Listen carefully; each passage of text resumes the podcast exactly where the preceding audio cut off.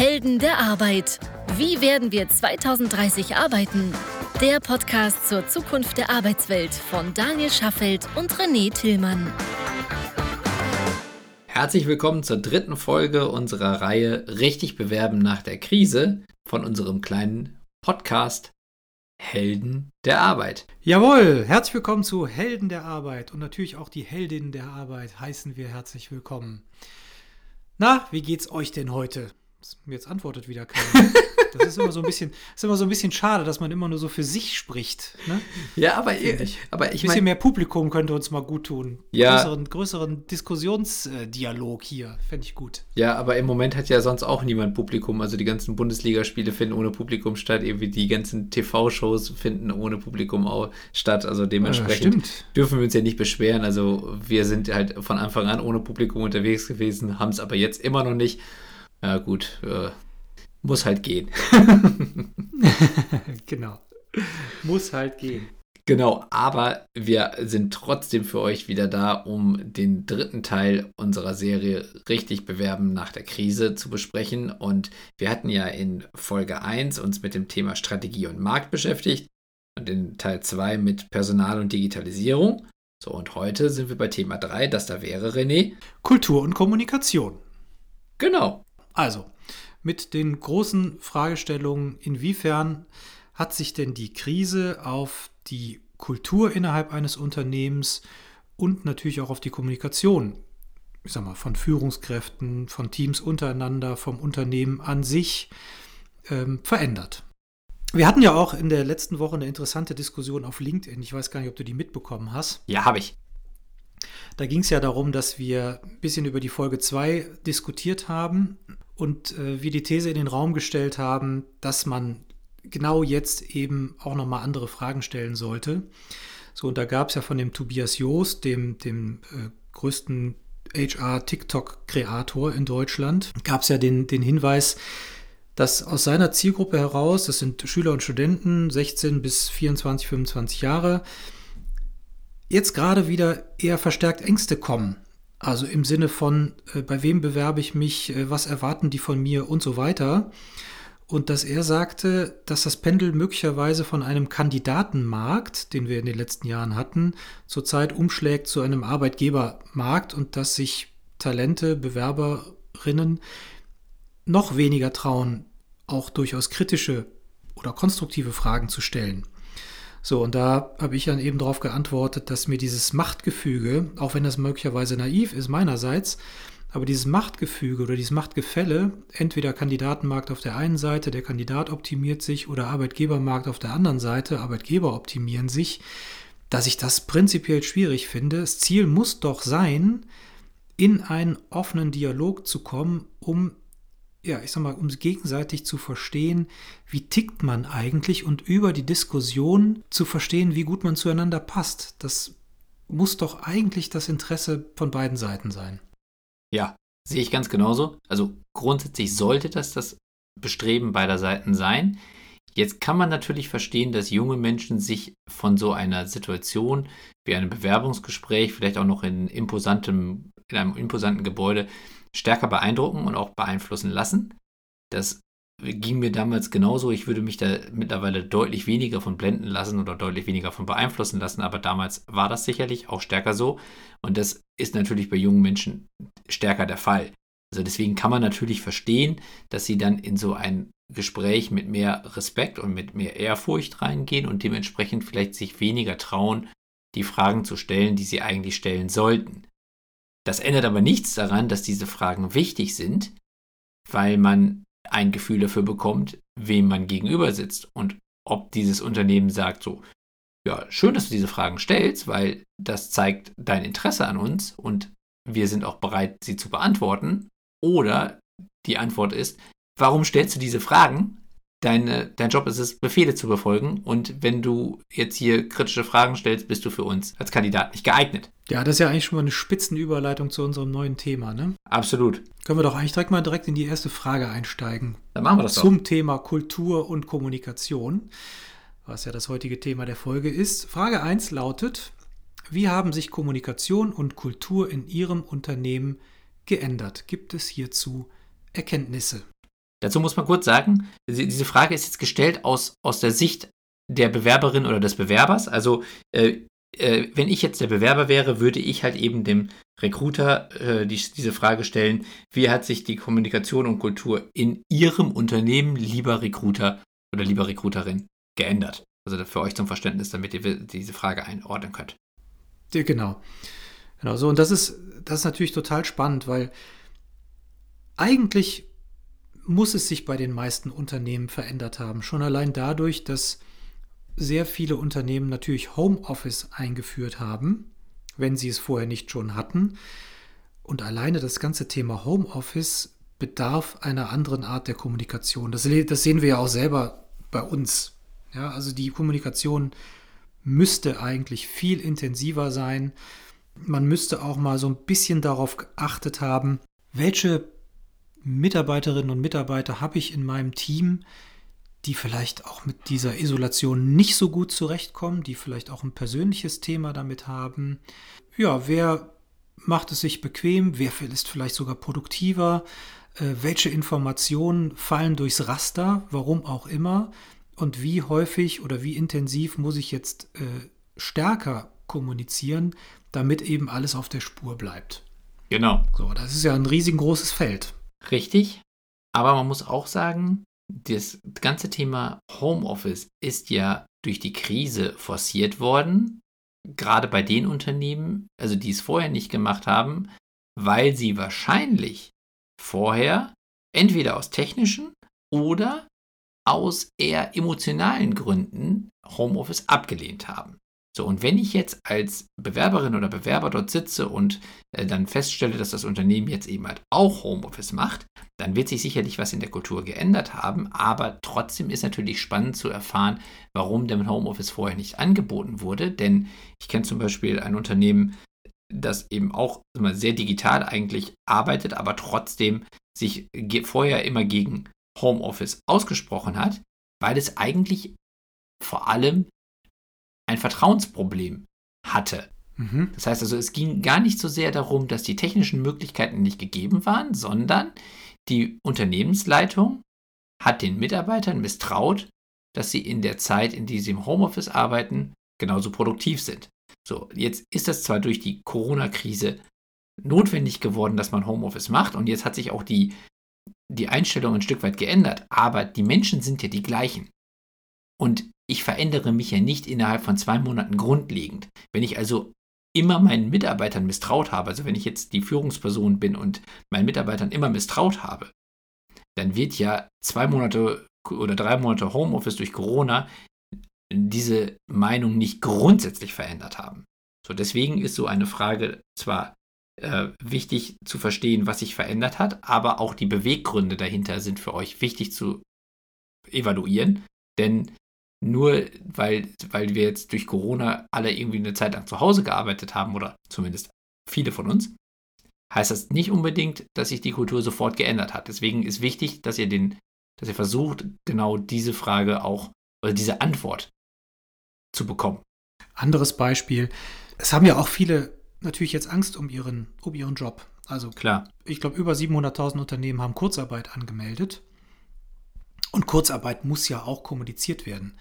Also dieser Begriff Kurzarbeit löst ja etwas in einem Menschen aus. Ja, ja. also ich habe weniger zu tun, ich bekomme möglicherweise weniger Geld, wenn es so ein Unternehmen nicht aufgefüllt wird. Äh, wie lange geht das noch gut? Ich bin vielleicht weniger wichtig. Ja, ich bin vielleicht weniger wichtig äh, wie lange geht das gut, kann das Unternehmen sich halten und so weiter und so fort. Das sind ja äh, gewisse Begriffe, triggern ja Ängste. So. Und als Unternehmen muss ich dafür sorgen, diese Ängste A ernst zu nehmen, B zu adressieren und idealerweise auch aufzufangen. Also indem man zum Beispiel sagt, passt mal auf Leute, wir sind bis da und dahin sicher, wir äh, müssen jetzt diese und jene Maßnahmen äh, etablieren, damit wir eben gut durch diese Krise kommen, unabhängig davon, wie lange sie dauert. Also wir haben festgestellt, und das ist auch in diesem Unternehmerkreis, in dem wir da unterwegs sind, äh, wird das immer wieder klar, je klarer, je deutlicher, je ehrlicher, je häufiger man kommuniziert, umso höher wertschätzen das die Mitarbeiterinnen. Ganz genau. So, und das ist ja eine Form von Kultur, die man gerade auch durch solche Fragen, die ihr in einem Bewerbungsgespräch stellen könnt, herausfinden kann. Denn der Fisch stinkt vom Kopf. Heißt, wenn das Unternehmen diese Art von Kultur, also einer, einer transparenten und offenen und ehrlichen Kommunikation nicht in der Führung lebt, wird es sicherlich auch im Bewerbungsgespräch schwierig werden, verlässliche Antworten zu bekommen. Wenn ihr euch also traut, diese Frage zu stellen und ihr merkt, dass das Unternehmen Schwierigkeiten hat, auf diese Frage ehrlich zu antworten, dann wisst ihr, dass diese Kultur einer, eines ehrlichen Miteinanders nicht wirklich gelebt wird. So, ob ihr jetzt sagt, das ist mir wichtig, oder ob ihr sagt, ich kann damit leben, weil am Ende ist es mir nur wichtig, dass meine Aufgaben klar definiert sind und ich bin zufrieden damit, wenn ich diese Aufgaben jeden Tag abarbeiten kann. Das bleibt euch natürlich selbst überlassen. Aber prinzipiell wüsstet ihr dann zumindest schon bei so einer Frage, woran ihr seid, wenn die Antwort, sagen wir mal, Verhalten ausfällt. Ja, genau. so direkt hinterher schieben kann man möglicherweise noch die Frage, wie war es vorher, was geschieht jetzt? Ja. Ja, das zahlt aber im Grunde auch auf die erste Frage mit ein. Ja, ein bisschen ist natürlich auch noch die Frage, wie war es vorher? Das ist natürlich auch mal, das bedeutet auch, dass die Recruiterin oder der Recruiter reflektieren müsste und sagen müsste, vorher war es besser oder schlechter. Das ist ja auch nochmal eine Form von Ehrlichkeit. Oder anders. Also wir haben, es könnte ja auch einfach nur anders gewesen sein. Ja, oder anders. Also ja, okay, auch fein. Ja. Transparente Kommunikationskultur gehabt. Wir mussten aber andere Mechanismen pflegen, um die so aufrechterhalten zu können, zum Beispiel. Stimmt. Aber dieses anders ist natürlich trotzdem auch erstmal ein Statement. Und auch da hört ihr natürlich noch wieder eine Form von Tonalität raus. Also war das anders damals für mich persönlich irgendwie befriedigender oder besser? Wie stehe ich dazu? Also ich als Recruiter, wenn ich darüber erzähle, wie es vorher im Unternehmen war, bevor jetzt eben halt durch Corona sich diese ganze Kultur vielleicht nochmal ein Stück weit verändert hat. So, und auch das ist ja nochmal wieder eine Information für euch als Bewerberinnen oder Bewerber, dass ihr besser versteht, wie denn so die Geisteshaltung der einzelnen Menschen in dem Unternehmen ist. Denn man muss ja auch sagen, ihr sprecht im ersten Gespräch wahrscheinlich mit der HR-Abteilung, also mit der mit, dem, mit der Personalabteilung, vielleicht auch schon mit der Fachabteilung, wahrscheinlich im ersten Gespräch noch nicht. So, heißt also, diese Menschen, die ihr jetzt seht, repräsentieren ja für euch das Unternehmen, aber sie sind natürlich nicht das gesamte Unternehmen. Trotzdem, wenn man jetzt merkt, so, da sitzen Menschen, die halt von der guten alten Zeit erzählen, so vor Corona war alles viel besser, so, dann ist das halt auch eine Information für euch. Am Ende müsst ihr sie immer für euch selbst bewerten, aber das wäre auf jeden Fall schon mal ein Hinweis, wo man sagen kann, so, hm, ja, also wenn ich die Vor-Corona-Zeit halt gut fand und mal, damals wurde noch äh, ordentlich, wurde mit, mit, mit, mit strammen Besen gekehrt und jetzt ist alles irgendwie verweichlicht oder so, ja, okay. dann. Mein Traumladen. ja, gut, also ich meine, wenn, wenn ich vorher Unteroffizier bei der Bundeswehr war, dann finde ich das vielleicht toll. Könnte ja sein. Du hast es heute mit der Bundeswehr, ne?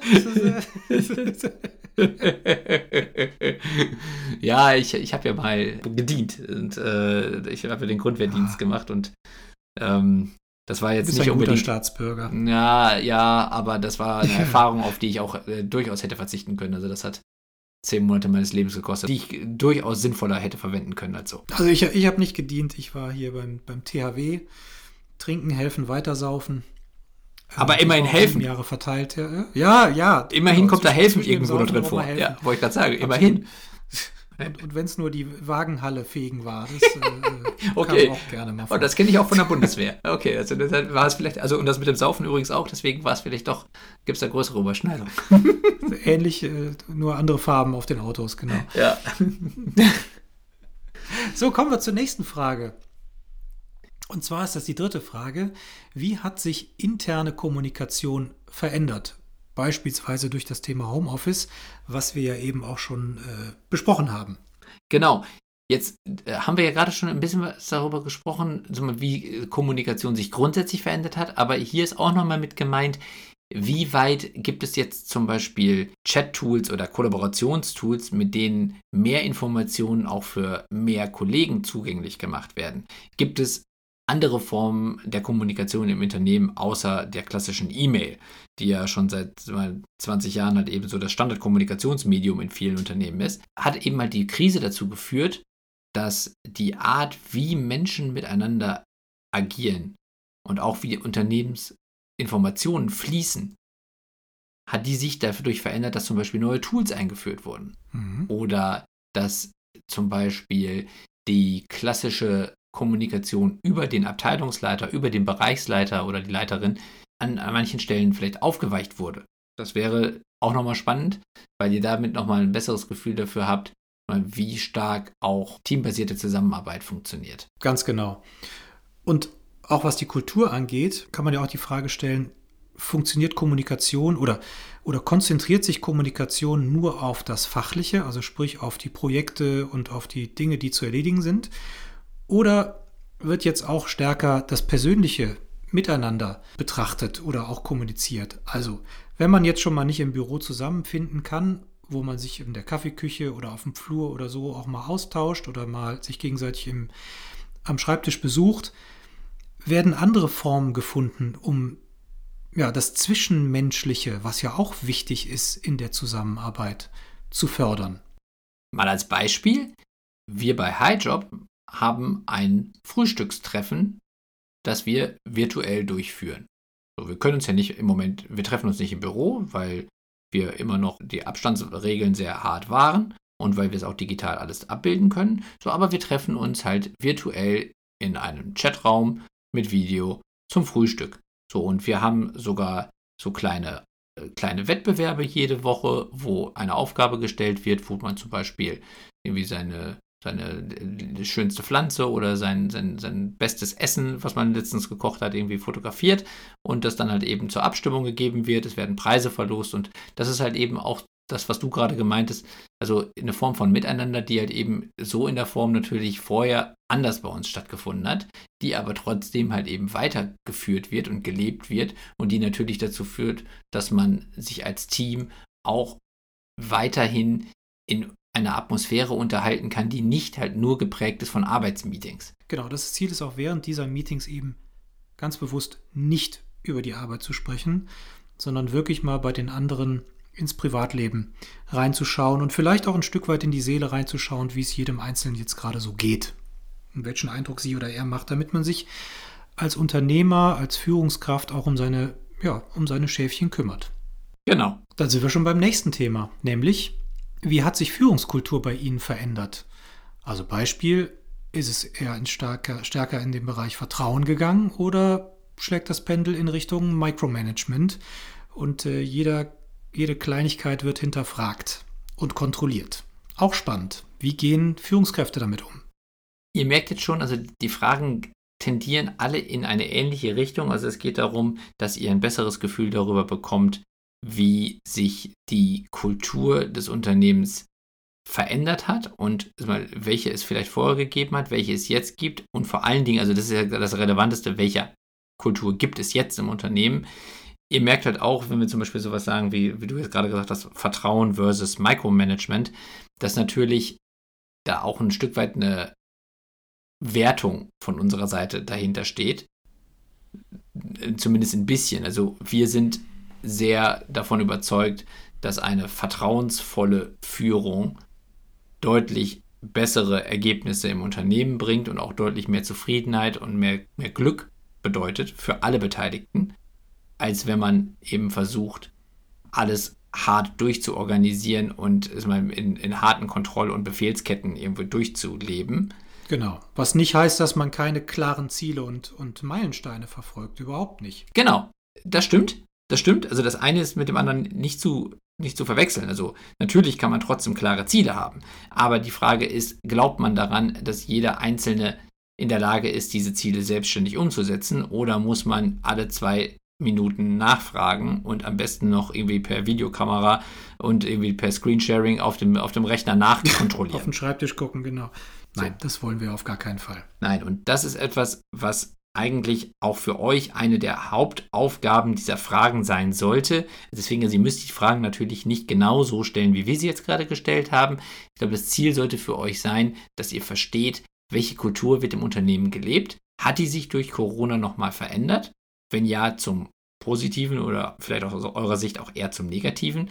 Und seid ihr am Ende der Meinung, dass diese Kultur zu euren Wertevorstellungen passt? Ganz genau. Ja, würdet ihr jeden Morgen eher mit Bauchschmerzen oder eher mit einem Lächeln auf den Lippen dahin gehen? Also ich gehe ja jeden Morgen mit einem Lächeln. So viel sei mal gesagt. Haha, ich auch. Allerdings muss man sagen, also das, der, der Weg ist nicht mehr so weit, weil vom Frühstückstisch zum Homeoffice-Arbeitsplatz. Ja, ist, kurz, ist kurz geworden. Also man, man, man hat mit dem Lächeln kaum begonnen, da ist man schon da. Also das mit den 10.000 Schritten am Tag, das muss man sich schon äh, Oh. anderweitig Ei, ei, ei, ei, ei. Also, draufpacken. Ja, also ich, ich oh, da weiß ich nicht, wann ich das in den letzten drei Monaten einmal geschafft haben sollte.